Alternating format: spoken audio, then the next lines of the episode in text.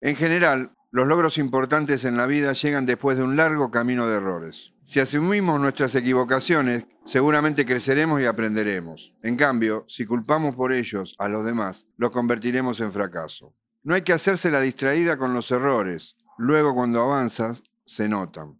¿Esto se dijo en Oxford o en Harvard?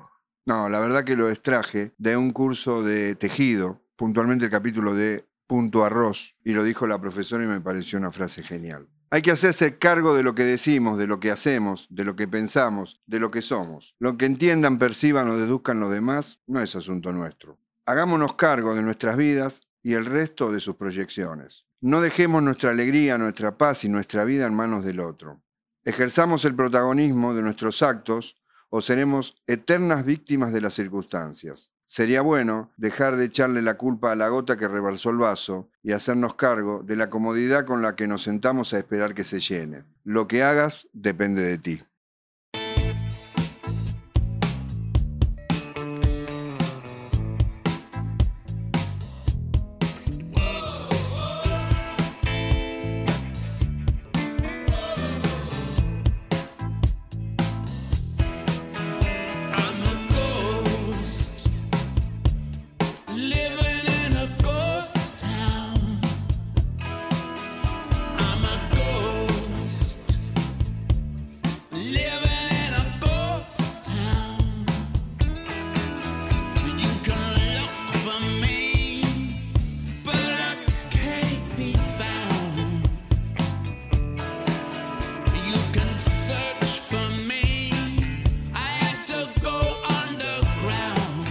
Bienvenidos nuestros queridos 3 de 3, ¿cómo andan? Qué alegría, la alegría de siempre de estar acá con ustedes compartiendo este programa. Y ya los saludo, queridos amigos míos, Tommy, Chino, Vasco, ¿cómo están? Hola Rusito, hola Chino, hola Tommy, ¿cómo andan amigos? Qué lindo verlos de nuevo. Muy bien. Hola Ruso, hola Tommy, Chinito. hola Vasco. Ahí está, ahí está, reiterativo. pero Porque bien. nosotros qué somos? El ruso, el chino, el vasco y Tommy. Y Tommy, Nuestros nombres dónde están? en el DNI. bueno, Claro, que lo vayan a buscar ahí. claro. Igual el único que no tiene un, un apodo tipo gentilicio, Tommy, tenemos que buscarle alguno. Tommy es Tommy, viene de Tomía. El rusito. Puede ser. Puede No, ser. O no. podemos, Ningún rusito. podemos hacer No, una- pero eso, eso, No, Tommy es Tommy. podemos hacer Es una, de revi- antes, una, claro. reivindica- una reivindicación histórica con vos, Sí, a ver. Y, y de empezar a decirle croata. Croata, croata. ¿No? Algo- Vos sabés que con respecto a eso, en el- en el- a mí me dicen ruso, esto lo aclaro para los oyentes, en esa época en el colegio, porque Claro. Croacia no, no- no era conocido No estudiábamos en esos nada, no- años. nadie claro. tenía idea. Entonces éramos el ruso, No, y mis aparte hermanos. era Yugoslavia. Claro. Era Yugoslavia. Bueno, al japonés le decíamos chino. Pero escucha, es- Croacia, esta es genial. claro, esta es genial. Tanta era la desinformación con respecto a de dónde veníamos cada uno. En el colegio éramos los rusos, el ruso mayor, mis hermanos, el rusito. Bueno, cuando los hijos de mi hermano mayor, mis sobrinos, fueron al, al otro colegio, al marianista, de, que iban a caballito, pasaron a ser el polaco. O sea, le cambiaron el sobrenombre. Ah, pero los marianistas, viste. Claro, son medio. Bueno, digo, siempre Sabían fueron- menos que nosotros. Claro, y yo siempre- le dije a mi hermano, siempre te fueron tendría, perdedores. Claro, te tendría que haber impuesto. No, en la antigua Yugoslavia, claro, Croacia no se sabía que era una república, no Claro. sabíamos nosotros. No, no, en esos años, estamos hablando de los años 70. Claro. Entonces hoy es, ya todo se sabe. A Tito lo vi. No, perdón, seguí. No, No, seguí. no, Tata, se llega a levantar mi viejo y acá se arma, ¿eh? No lo quería el mariscal Tito, el padre del ruso. No, claro. no, no, no. no. Bueno, pero No, fue una nada. buena forma de subsistir. Eh, esa república, Croacia, Eslovenia, Montenegro, Macedonia y se me escapa alguna, eh, Bosnia. No tenían forma de subsistir en una polarización que hubo de las dos potencias más grandes que se tenga memoria. Sí, era, bueno, es un tema medio... Eh, fue muy complejo. Es muy Entonces ríspido, buscaron. claro. Lo mismo pasó con Checoslovaquia. Claro. Se fundó Claro. para sobrevivir. Eran dos países pequeños. Y se odiaban. No se odiaban tanto, pero digamos, venían de los magiares, tenían, eh, tenían que sobrevivir donde no tenían ni bala ni guita. Entonces se checos- unieron. ¿Y sí? Y formaron Checoslovaquia. y No, pero no, no eh, Eslovenia, Eslo- Eslovaquia. Eslovaquia, bueno. Eslovaquia, eslovaquianos, que- ¿cómo le capital eh, checos, No, unos Checos y eslovacos los otros. eslovacos. La Bueno. capital es Bratislava. Ahí comprendí qué es el poder. La casa de gobierno en Bratislava, de- del país Eslovaquia hoy en día, debe ser la cuarta parte de lo que es la embajada norteamericana en Bratislava. Claro, y sí. Y si vos mirás acá el tamaño de la embajada norteamericana en Colombia y Avenida Sarmiento, debe ser dos veces y media o tres la Casa Rosada. Bueno, Sí. un, un segundo. Quiero, quiero antes que nada recordar nuestras redes sociales. En nuestro Instagram, nuestro Facebook, arroba 3D3ARG, todo en letras, 3D3ARG, y nuestro WhatsApp para que se comuniquen al 11 44 22 2709. Dicho esto, quiero agradecer realmente porque los últimos programas no lo estuvimos haciendo a todos los que nos escriben, que nos mandan los WhatsApp con la imagen cuando le sacan la fotito al auto. Ah, ¿Qué sería? ¿El dial? ¿O, o- o con Sí, el Spotify en la, Claro, en, en claro. la, en la radio o en el GPS ¿Cómo o en el dice en el monitor? Spotify? Tommy, ¿cómo se dice? El Spotifytero. La imagen que se ve, que ahora no, no hay dial. Sí, la Bueno, pantalla. La pantalla y La nos pantalla. saludan y los estamos escuchando, así que le agradecemos a todos. En Bariloche, en Estados Unidos, en Colombia, en Venezuela. Bueno, Sí, señor. a todos. En Italia. en Italia, eso. Saludo a. Mariano Alecro. Ahí está. Saludos, Este. Mariano. Pedrito de, de Bariloche. Bueno, Vamos no, no, todavía. no, no quería olvidarnos de esto. Y el oso de San Telmo. El oso. Bueno, pero el oso es. eh, Es uno más. Está sentado con nosotros. Claro. El oso está sentado con nosotros. Bueno, nombro a quienes nos bancan, puesto de diarios Papa, 11 62 90 93 20. Cómprele antes que se haga gnocchi. Total. Y es telefonía, servicio técnico en telefonía celular, 11 6204 0647. Llamalo que tiene teléfono. Conocernos a nosotros mismos es la base de toda solución posible. Marcelo.barbieri.counselor. Llámame y te atiendo. Bueno, ¿cómo andan? Yo Andamos. muy bien, muy bien. Muy Bien, ¿no? Sí, contento. Yo quería traer hoy. eh, Yo también ando bien, por- no sé si te. ¿Dijiste? No, pero Más me- o menos, dijiste. me Entonces tapó. No, yo nunca digo Ah, más o perdón, menos. perdón. ¿Cómo perdón. estás? No, odio a la gente que dice más o menos. Hola, Porque Vasquito, hay ¿cómo veces estás? que uno está más o menos. Y, pero cuando le decís qué pasa, nada, que feo, y se va. Bueno, entonces están más mal que. más Me menos molesta. que más. Me molesta, tengo una cruzada contra, contra esta historia de, de- de sentirnos siempre mal. De, eh, ¿Bien o te cuento? Eh, No, y acá pero, andamos. ¿sabés ¿Y cómo? ¿Qué querés con No, este país? total. Y vos, Les doy un pará. ejercicio sencillo. Te preguntan cómo estás y vos, por rigor, Bien. podés decir bien, mal, como vos quieras decir. Sí. Pero en ese momento está bueno hacerse un examen a ver cómo se siente uno y ponerlo en sustantivo, no en adjetivo. No, dame un ejemplo. porque nunca ¿Cómo te sentís? Y vos por dentro te sentís, hoy estoy plúmbico, estoy hecho un plomo. Hoy estoy eh, denso, hoy estoy exultante. Son formas de reconocerse a uno mismo en la situación y salir del saludo de práctica. Yo no digo que hagamos autenticidio y lo digamos al otro. Al otro le contestamos como convenga el protocolo. Claro. Pero revisarse uno cómo se siente y le permite un mayor margen de maniobra en el día, ¿no? Está bien. Es Está un, bien. es un ejercicio interesante. Es no sé si me va a salir, pero. No, a mí no me sale, porque yo, la verdad, voy a decir la verdad. A veces cuando, cu- cuando alguien me pregunta cómo estás, que no me interesa ni decirle, salvo a mis amigos, mis seres No, es queridos. que digo, acá- no, estoy bien. Claro. Y de la, de la metástasis mejor. Gracias a Dios. Bueno, y eso es ácido, ¿ves? Eh, ¿Cómo estaría ácido? Ácido. Hoy Ahí estoy está. ácido. Hoy, Hoy- estoy Hoy el tumor no me jode. Hoy no me jode, hoy no me duele la cabeza. ¿Cómo está tu papá? Bien, siempre en la misma tumba. claro, por ejemplo.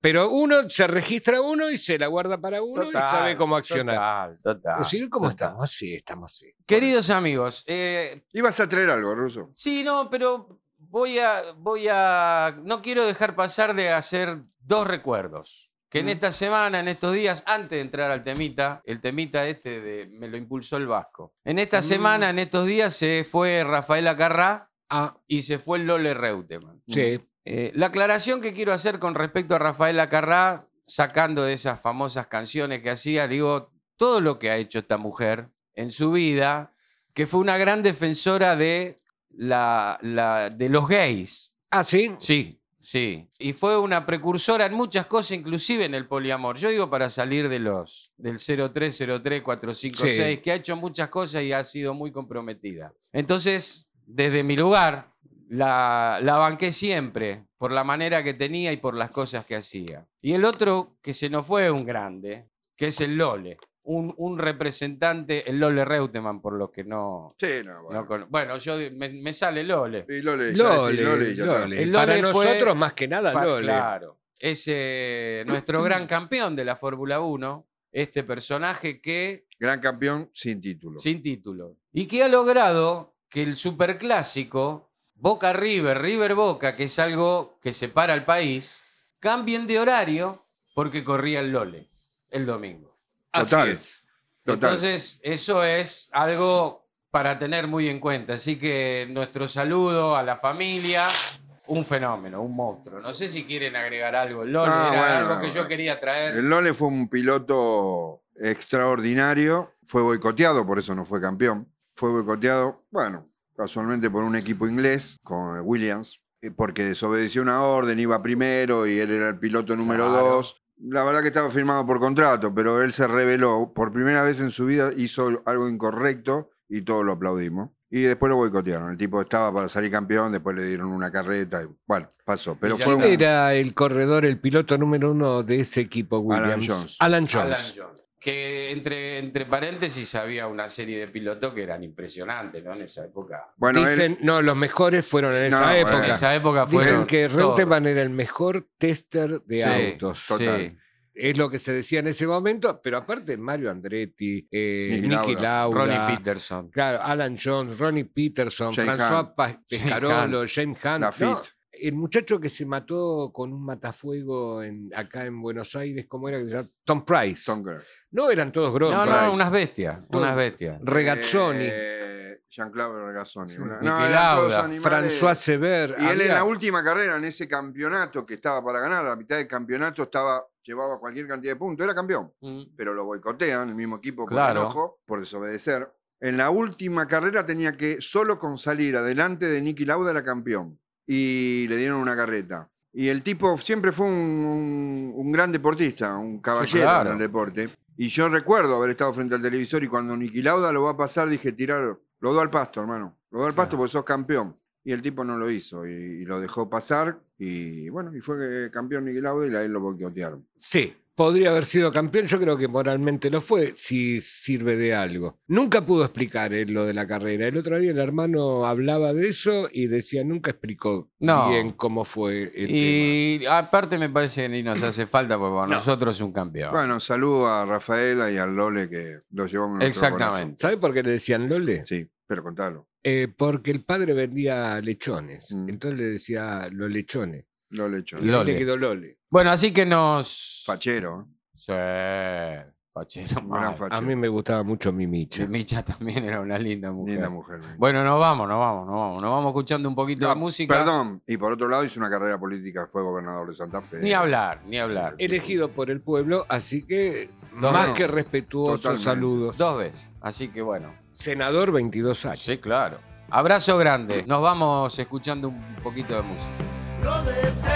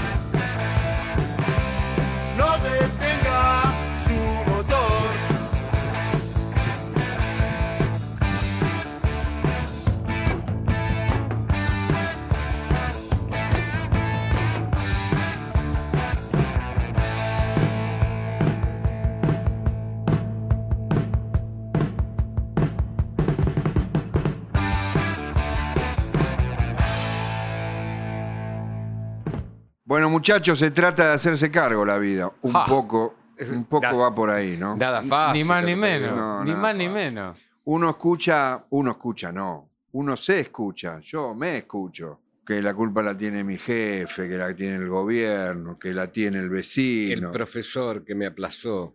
Las cosas malas son del otro. Sí. Me pasan, eh, eh, perdón, y el que más la liga es Dios. Normalmente, el que más la Por liga lo es Dios. general. ¿Por sí. qué a mí? Pero me parece que el camino, el camino hay que, hay que intentar llevarlo para el lado de, bueno, hacerme cargo. Hacerme cargo de lo que soy, que no es poco. Eh, pero Hacerme vos cargo. pedís, pedís casi un milagro en este clima de época que estamos viviendo. Sí, Sí, bueno. Chino, pero por lo menos, digo, yo te puedo bancar eh, lo que se dice, culpar al otro porque me pasó tal cosa por el otro. Pero hay una parte mía que yo no la tengo en cuenta, tal vez.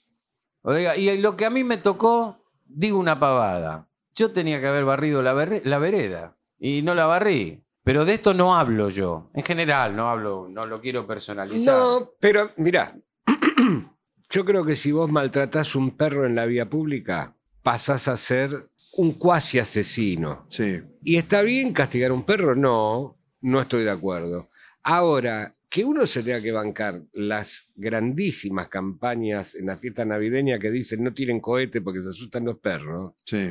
cuando yo veo que todos los días me dejan un regalo en la vereda de mi casa, entonces yo quiero hacer la campaña al revés. En vez de ni un cohete, quiero hacer un sorete, dos cohetes. ¿Me entendés? Porque yo tengo que entender que el perro de un tipo es más importante que, que yo. No, No se sabe en qué momento hay como un discurso psicópata que viene desde el poder. Pero que en lo cotidiano, acá chocan dos y los dos tienen razón. Normalmente pasa eso. Por lo decís, general. sí. Viste, no, es increíble, pero es así. Los dos tienen razón. Y no pueden tener razón los dos. Pudieron tener errores los dos, pero la razón no. Esto sí. de que la culpa es tuya, no es que viene de- de- del par nuestro. Fue adquirido porque fue sembrado antes. Eh, igual me parece que sí, está bien, chino, pero me parece que es una. es tomar una actitud en la vida facilista, es victimizarse. Es decir, yo hice todo bien. Sí, Y el otro no se fue, puede ¿viste? encontrar una explicación. ¿Y por a qué te echó tu jefe? Porque es, es un sorete. No es que yo laburé mal. Bueno, cuando adjetivamos, generalmente porque no tenemos razón. Bueno, Cuando vos le decís Claro. a un tipo, este, no, vos me lo decís porque sos un pelota, bueno, no tenés muchos argumentos, no tenés ninguno. Sí. Ya ahí hay algo que vos no estás viendo que hiciste. Cuando vos tenés que tirarle todos los títulos que tenés a un tipo o la trayectoria para convencerlo, es porque no tenés argumentos. no, claro. Viste que a veces Te en la discusión, tema. claro, sale Claro. esto de que, no, yo te lo digo porque eh, yo estuve 30 años y decime el argumento, ¿no? Que estuviste 30 años. Pasaba desde que somos chicos. Eh, El, el enemigo número uno de un pibe que se quería levantar, una mina que estaba buena, no era la madre, era la amiga de la chica, la gorda, que no se ganaba a nadie. ¿No? Que le decía, no, ese no te conviene, porque mira que yo lo conozco. Nunca fue trigo limpio. ¿Y qué sabe? Bueno, en tu caso. Eh, ¿Qué sa- bueno, está bien, En a veces acertaba, está bien. Pero, no, viste que hay esas argumentaciones falsas. No, claro. Porque el tema es que todos quieren tener razón y hay que olvidarse de tener razón. Yo siempre digo, ¿qué querés? ¿Ser feliz o tener razón? Sí, algunos son felices teniendo razón. Yo prefiero, tener, yo prefiero tener felicidad breve, la que pueda, la que pueda alcanzar, la que me toque, antes que tener razón. Y a veces se puede tener razón Igual- cuando te morís. Todos se mueren, vos te morís, tenés razón. Claro. ¿Y para qué le El, sirve? el- el trayecto de hacerse cargo es un trayecto doloroso, Y es difícil. Yo creo que lleva un tiempo, lleva. Sí, qué sé yo, debe depende. tener ¿eh? muchas vivencias uno para. Creo yo, no, no lo estoy diciendo de empezar a darse cuenta de las cosas. Eh, darse cuenta es, la- es el principio de la solución a muchos problemas. Claro, exacto. O sea, Hubo un, yo, pro- yo hubo no. un programa hace muchos años testimonial que se llamaba Darse Cuenta, Sí. que era muy fuerte. Sí, sí, que nació verdad. de una película, Sí. darse cuenta, sí. Sí, De Alejandro Doria, era muy bueno. sí. Pero ¿sabés lo que ocurre? Hay, creo yo, o siento yo, que eh, estamos viviendo en carne viva, en un montón de cosas. Entonces, cualquier granito de sal te hace polvo. Sí, Y aceptarlo y entenderlo cuesta muchísimo. Pero a la vez hay un discurso psicópata reinante donde, por ejemplo, yo le digo tonto al ruso y el ruso se enoja porque le dije tonto y yo le contesto, pero vos te enojaste. Como si yo no tuviera nada que ver. sí. Claro. ¿Me entendés que hay algo de eso en el aire? Que son las personas tóxicas, que no se van a hacer cargo de nada cada vez que puedan. Sí, aparte esa cosa de decir libremente cualquier cosa Claro, y no porque- hacerse cargo de lo que uno dice. Y después te dicen, yo, no, yo soy así, digo todo de frente, claro. pero pará, pero Tari, no es que vos decís, eh, y volvemos a lo de la libertad cuando empezamos el programa. La libertad es la libertad, no es el capricho individual, personal, de decir No, lo que no. quiero, No, porque a mí me hace bien decir lo que siento. La persona, las personas que, porque a- ahora es casi una, son seres iluminados los que te dicen, yo no tengo filtro. Claro. Y tenés que tener filtro. sí, Sí, claro. loco, la verdad que tenés que tener filtro. Sí, porque hay dolor del otro claro que hay lado. dolor. Eh, Entonces supuesto. hay que tener un filtro, porque uno puede hacer doler. Total. Y acá es donde se acaba la libertad. Sí, estoy totalmente de acuerdo. Sí, es Sí, así. sí, el filtro para mí debe, debe de existir. Pero es un filtro que tiene que ver con la empatía hacia el otro. Claro, Si porque no, son no- esas no- famosas frases, una mentira piadosa. Y yo lo, Sí, yo lo cambié claro. porque digo, son verdades innecesarias. Sí, tal O cual. sea, ¿para qué le haces daño al otro? Ni si no tiene sentido. Ni siquiera se trata de, de una mentira piadosa, se trata de mantener un silencio Claro. eh, empático y honesto. O sea, ¿para qué te voy a lastimar porque yo me jacto de yo no tengo filtro? No, no tiene sentido. Eh, salvo que sea, o sea, a ver. y aparte nadie es tan impoluto como para decir... Si no tenés filtro, estás frontalizado. Y si estás frontalizado, tenés un problema neurológico. Sí, claro, bueno. Pero Entonces viste que hay lo una- dicen graciosamente como signo de autenticidad. No, no es No, autenticidad. no, totalmente. Haces daño tóxicamente sin límite ni parámetro. Y acá es donde uno reclama que se hagan cargo y uno debe hacerse cargo. Es muy difícil. Y yo creo que, por ejemplo, en, en nuestros políticos, no encuentro políticos en general, nunca hablo en la totalidad porque no se puede hablar en la totalidad, pero en general, que se hagan cargo de las situaciones. Siempre la culpa es del anterior, del otro. Más allá de lo que pensemos. Sí, ¿eh? sí, sí. sí. Eh, siempre la culpa es de la situación externa. Siempre la culpa, la culpa, la culpa. Y la verdad que vos levantate la mano para que te votemos, como primera instancia. Y después en lo social, creo que somos una sociedad, la nuestra, que no se hace cargo de nada. Sí, Que las pero, cosas- perdón, eh, guarda con eso, porque si hay males y si hay culpables. No estoy de acuerdo, estoy Y- totalmente de acuerdo. Hay que, hay que eh, poner el dedo y el ojo y el foco sobre quienes organizaron el desastre que nos hacen padecer. Ok, Porque si no, lavamos absolutamente todo el pasado. No, no hablo de eso. Eh, Ah. Bueno, vamos al lado de que vos decís. Hay malos. Y vamos a suponer Claro. que tenemos identificados claramente los malos. Yo te pregunto, ¿los malos se hacen cargo que son malos? No, Bueno, eso voy, son salvadores de la patria. Digo, de, a veces sí. del que quieras pensar. Pero Sí, no importa sí, acá lo que vos pienses o yo piense o Tommy el ruso piense. Y, y- y también creo que en lo social, nosotros tenemos pobres porque los gobiernos son malos. Y hay una, por supuesto que hay una parte de eso. ¿Y nosotros como sociedad qué? Desde el mero hecho, chiquito, chiquito hecho de haber votado a, a ese malo, hasta no ejercer la ciudadanía, la solidaridad, Mirá, la es- empatía, el pensar poder- en el otro. Sí, es poder indirecto, pero alguna vez lo hablamos en, en algún programa eh, nosotros generamos pobreza y después nos quejamos que el gobierno no la soluciona. Hay gente que le paga en negro a su personal. Bueno, ¿y qué querés? O sea, ¿qué estás Sí, esperando? claro. Yo conocí un tipo que le pagaba la mitad de lo que marca el convenio a sus empleados y después puteaba porque Alberto le había dado una asignación de 6 lucas. Sí, sí, no, no, Y pero por entonces eso. el hijo me plantea, me dice, ¿por qué le dan plata a los vagos? No, te- estamos poniendo la plata que no puso tu viejo, amigo. ¿Y por qué tenemos que pagar todo la que no puso tu viejo para que la vacopa no se suicide? Sí, Y ese tipo toma conciencia, no. Y claro, sería mucho mejor no tener que darle seis lucas porque no se la dio el patrón. Pero Bueno. ¿qué hacemos? hay que dársela. Claro, lo, Pero- lo condenamos al barro. Eh, acá viene la discusión. Nosotros nos hicimos cargo, y yo voy a decir algo.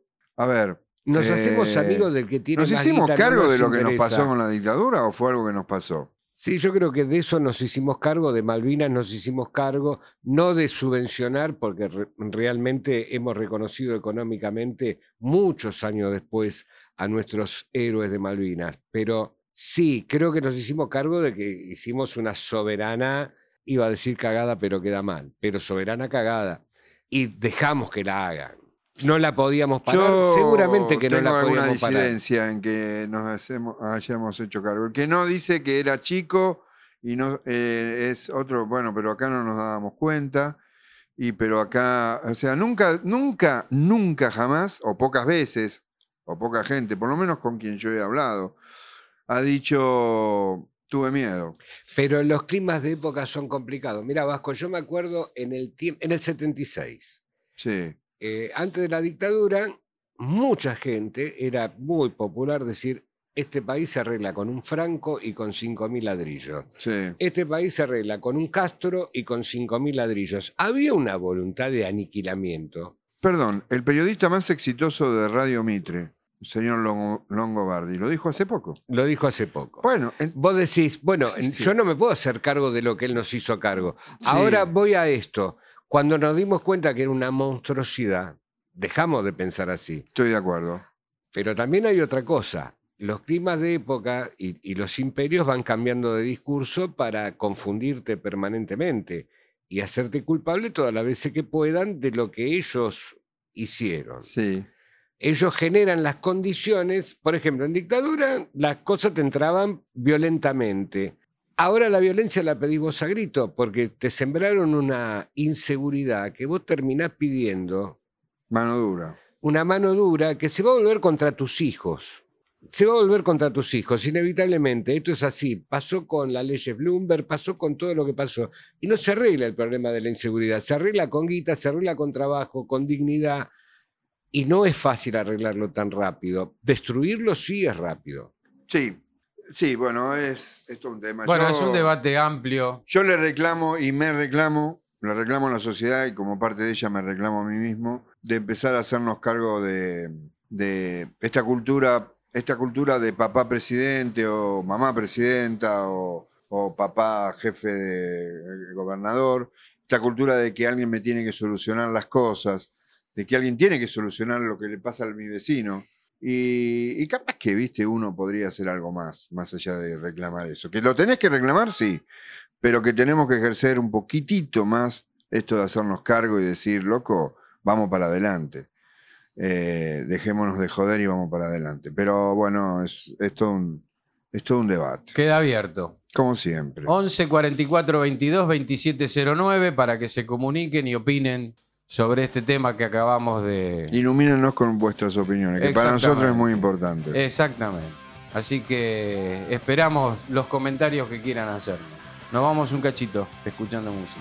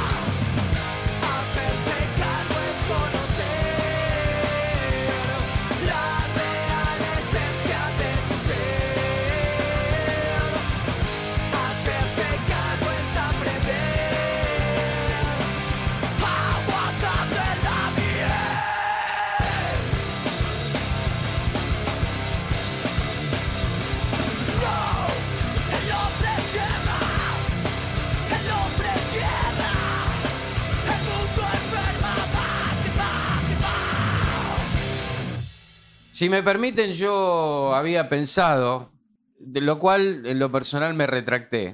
Iba a hacer una editorial. Tenía pensado, digamos, sorprenderlos, no, no, no les quise avisar en hacer una editorial respecto al tema de Tehuel, Ah, el trans desaparecido. Pero ¿por qué digo lo de la editorial? Porque es nuestra causa, nos Es, comprometimos. es una causa, pero yo quería hacer la editorial desde este lugar. Ni hablar de lo que vos decís, Chino, que es, es una causa en la cual nos comprometimos y vamos a cumplir, porque todavía sigue desaparecido y discúlpeme, pero perdí el tiempo de desaparición que tiene y no veo o no vemos que pase nada.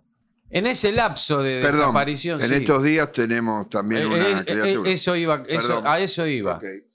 En ese lapso de desaparición de Tehuel, hubo un caso, llamémosle similar o algo. No, no, no quiero profundizar y por eso no armé la editorial. En España, en una ciudad de España que hubo un caso similar de discriminación absoluta. Ah, sí, sí. eh, Sí, ojo que lo de Tehuel no está claro qué pasó. Que ese no, es el no, problema no, que es tenemos. ¿eh? nada está claro. A lo que voy. A lo que voy, y ya, ya les dejo el tema, quiero simplemente bajar mi pensamiento. Desde el lugar de la hipocresía en la sociedad nuestra, esto, esto yo creo en nuestro país, que somos una sociedad realmente hipócrita, y a nivel mundial, porque cuando pasa algo como Tehuel, pasa otra cosa en España, o en otro país que no nos Sí, enteramos, ¿no? pasa en o todos sea, lados. pasa en todos lados. Y la realidad es que me cansa y me agota y me, me enoja, y todos los adjetivos que quieran ponerles, cuando veo las publicidades de lo moderno, lo cual está bien, las publicidades de las empresas, de la igualdad, y que todas las empresas ahora son, eh, nos acoplamos y nos adaptamos, pero la realidad es que siguen pasando estas cosas. Desaparecen, a eso me refiero cuando hablo de hipocresía. Sí. No quiero profundizar, por eso no quise hacer la editorial para que no sea mi tema. Simplemente tirarlo acá, como bien vos dijiste, Chino, porque es una causa para nosotros, lo de Tehuel, y lo vamos a seguir insistiendo en nuestro lugar. Nos estamos haciendo cargo de algo que dijimos sí. y, y- y lo vamos a continuar. Y de esta hipocresía en la que vivimos, que de la puerta para afuera nos rasgamos las vestiduras y apoyamos un montón de cosas y la puerta para adentro decimos, bueno, en general, ¿no? Así que yo quería decir esto, basando en la hipocresía de la sociedad, de las sociedades, no sé, yo hablo de, de, nuestro bendi- de nuestra bendita sociedad, Sí, que eh, somos realmente hipócritas. Esto es lo que yo creo, ¿no? Trajiste, bueno, el tema de Tehuel es terrible. No sabemos qué pasó y eso No. es lo más terrible. Claro. Porque lo peor que te puede pasar es no saber qué pasó. Voy a meter un entre paréntesis eh, coloquial. Eh, algún día acá se cortó la luz en todo el país, incluso hasta los hermanos uruguayos y chilenos le cortamos la luz Y paraguayos. y paraguayos. Y el ministro en ese momento de Energía dijo, no sabemos lo que pasó, pero no va a volver a pasar. Terrible. Buah. Más o menos es esto. Al no saber lo que pasó, es muy difícil. Entonces la única lucha o lo único que uno puede decir de estos micrófonos es que aparezca y que aparezca con vida. En el medio desapareció una nena también. También, que estaba en la puerta de la En la casa. puerta de y la no, casa no de la- quise traer. Sí, no, no, no, eh, pero... eh, mil- Nadie mil explica, casos. sí. Y nadie puede explicar. No, Nadie entonces, explica no demasiado me sentiría bien. muy mal, perdóname, Vasco. Sí. Digo, me sentiría muy mal trayendo todos los casos, porque digo, No, no, no, pero eh, Sí, digamos, pero eh, pasó. Y lo de España, Eh, yo comparto en algún punto con vos, Russo, la hipocresía. A mí no me parece mal lo de las empresas. A mí me parece que es un mensaje que después uno puede decir a esta empresa, Bejú", bueno, está bien, pero no me Sí, parece sí, como sí. mensaje malo.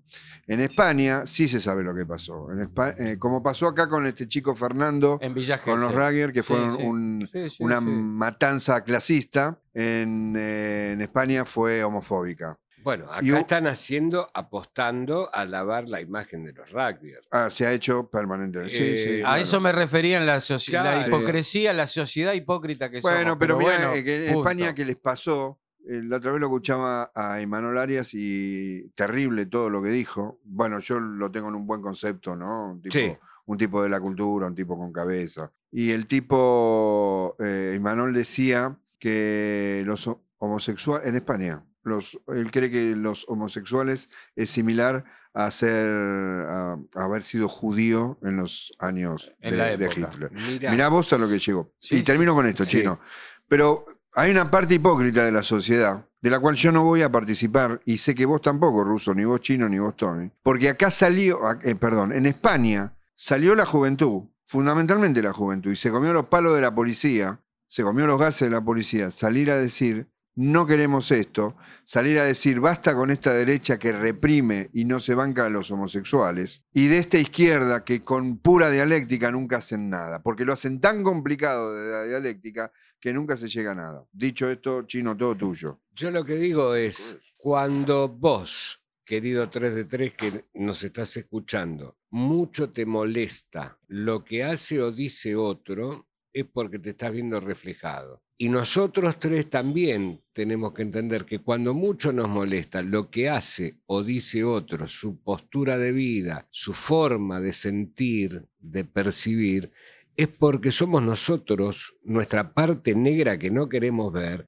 la que no nos queremos hacer cargo, la que nos está jugando una muy mala pasada. Porque si no, no debiera molestarle a nadie la homosexualidad de nadie. Tampoco sus averías, mientras no esté matando ni esté robando. Digo, parece ser que hay cosas que molestan más que lo más grave. A estos muchachos españoles le molestó más la homosexualidad de un congénere que todos los robos que le hicieron durante años. ¿Y, y desde dónde se explica eso? Desde la locura. O desde el reflejo espantoso que ven en otro. Sí, sí, claro. Bueno, eh, a Fernando lo mataron por negrito. Y lo tengo que decir como, Sí, como no, es. no, no, ¿eh? ¿cómo es? Hablemos las Lo Y cosas. si mataron es como negrito, es negrito. Sí, claro. Claro. Y si es negrito, Claro. viva que sea negrito. Sí. claro. Este, y, y nada me hace diferente. El color de piel no me hace diferente a Fernando. Lo que pasa es que cada caso tiene su, su arista, ¿no? Porque lo de Fernando, gracias a las cámaras, gracias a testigos, gracias a que gente se involucró, porque esto también hay que Sí, decirlo, están presos los que tienen que estar presos, más allá de lo que decís vos, chino, Sí, que quieren sí, lavarle. sí. Los tipos están presos y hubo Pero una reacción de una gran parte de la sociedad Pero diciendo esto no lo a Dios queremos. están presos, pero también sabes que estaban lejos del feudo. Sí, Porque si esto, en vez de ocurrir en Villa Gesell, ocurría en Zárate, ¿de dónde es posiblemente. esta gente? sí. Olvídate. posiblemente estaba todo recocinado Bueno, a la, a la media hora. es probable. La realidad es que lo que pasó es eso, pero lo de Tehuel no sabemos lo que pasó. Como tantos casos, ¿no? Sí. Eh, lo de Tehuel tiene el agregado no menor, que es un chico trans, pero ni siquiera sabemos si su desaparición tiene que ver con su condición. No lo sabemos. El pibe salió a buscar laburo. Mira, Y aunque nunca haya apareció. salido a Ya no robar, ya no- aunque No, haya no, por salido supuesto. eh, es una Por barbaridad. supuesto. Claro. Entonces, ¿a quién le molesta tanto? Esto que- ves lo que digo, chino, de la sociedad que no nos hacemos cargo. Bueno, Digo- hagámonos cargo de esta manera. Cuando mucho nos molesta lo que hace o dice alguien, es porque nuestra parte fea, que no nos queremos ver, que nos está siendo reflejada en el otro. Está bien, Porque si no, no nos molestaría. Empecemos por eso y todo cambiará. pero ¿sabes a lo que voy con no hacernos cargo? Eh, en algún punto nos indigna más mediáticamente y llega a la sociedad de esta manera. Cuando le roban el celular, un celular o un reloj a determinado periodista y es un escándalo, Sí. que, que nos haya apare- desaparecido una piba y un pibe y tantos otros. Y no salimos. ¿Qué nos tienen que pasar para que salgamos a la calle y decir basta? No queremos más esto. Porque ya vivimos la instancia de desaparecidos. Y fue terrible. Y fue terrible. ¿Y qué más nos tiene que pasar para que salgamos ¿Qué- o sea, ¿qué nos pasa? Estamos Te dormidos. entiendo, te entiendo. Es tu- muy difícil. Tu pregunta es terrible. Es ¿Qué más nos tiene que pasar? Claro. Y qué sé yo. Bueno. no podría contestar. Una Eh, cosa- Nada, de- desde este lugar pedimos, como nos comprometimos, solución, saber. Necesitamos saber como sociedad Y que estén al lado de la familia. y que quienes estén tienen al que lado de estar. la familia. Que estar. Exactamente. Así que bueno, nada, les deseamos la mejor vida que puedan tener. Chino, nos vamos. Un abrazo muy grande para todos y que tengan una vida muy sui generis. Pasquito. Buena vida para todos, que la muerte los, encontra- los encuentre con buena vida. O mejor dicho, la frase era, un día se la escuché a, a Mónica Miano y le hice, la, la hago larga porque me gustó, que la muerte te encuentre vivo Ah, y que aparezca Tehuel. Chao. Que aparezca Chao. Tehuel. Chao. Volverás a casa hoy. Algún día a sacarme esta ansiedad de mi vida. Hay